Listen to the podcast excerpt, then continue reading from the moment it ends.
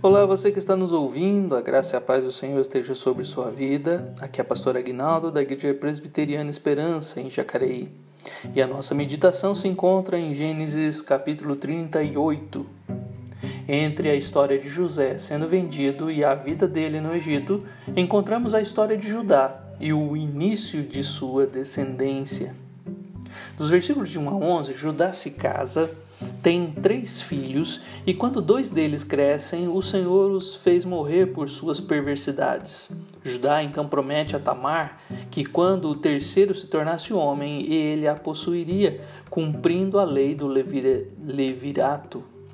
Dos versículos de 12 a 23, Judá fica viúvo e, depois de um período de luto, tem relações com Tamar, pensando ser ela uma prostituta, mas ela havia se disfarçado por causa do não cumprimento da promessa por Judá.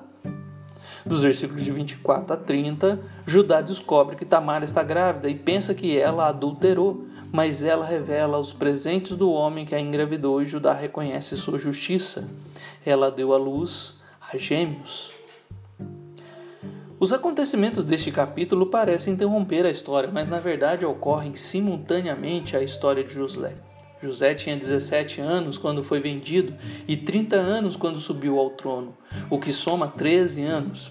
Se acrescentarmos os 7 anos de fartura e os 2 anos de fome, temos 22 anos entre sua venda e a reconciliação com os irmãos. Foi tempo suficiente para que Judá se casasse, gerasse três filhos, enterrasse dois deles e a esposa e se envolvesse com Tamar. Se o casamento dele aconteceu antes do exílio de José, o tempo para esses eventos foi ainda maior. Por que essa história se encontra aqui? Um dos principais propósitos de Gênesis é registrar a origem e o desenvolvimento da família de Jacó, o fundador das doze tribos de Israel. Os israelitas foram para o Egito com uma grande família e quatro séculos mais tarde voltaram de lá com uma grande nação.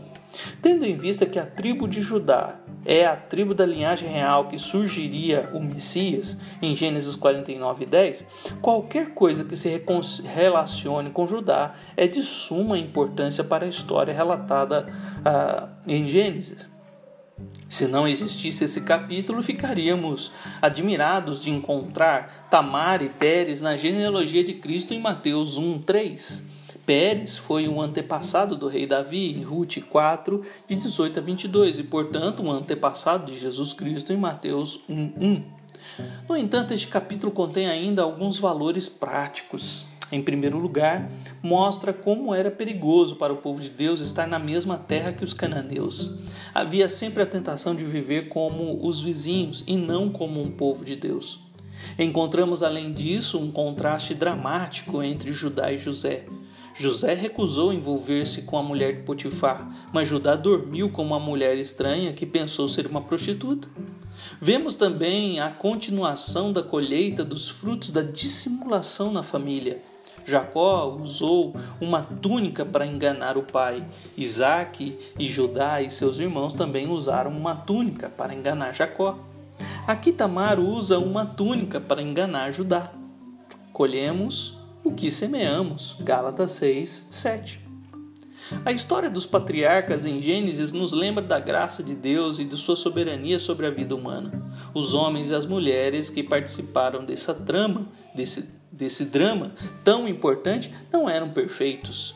E alguns deles até se mostraram deliberadamente desobedientes mas ainda assim o Senhor os usou para realizar seus propósitos. Isso não significa que Deus concordasse com seus pecados, já que esses mesmos pecados acabaram sendo revelados e julgados.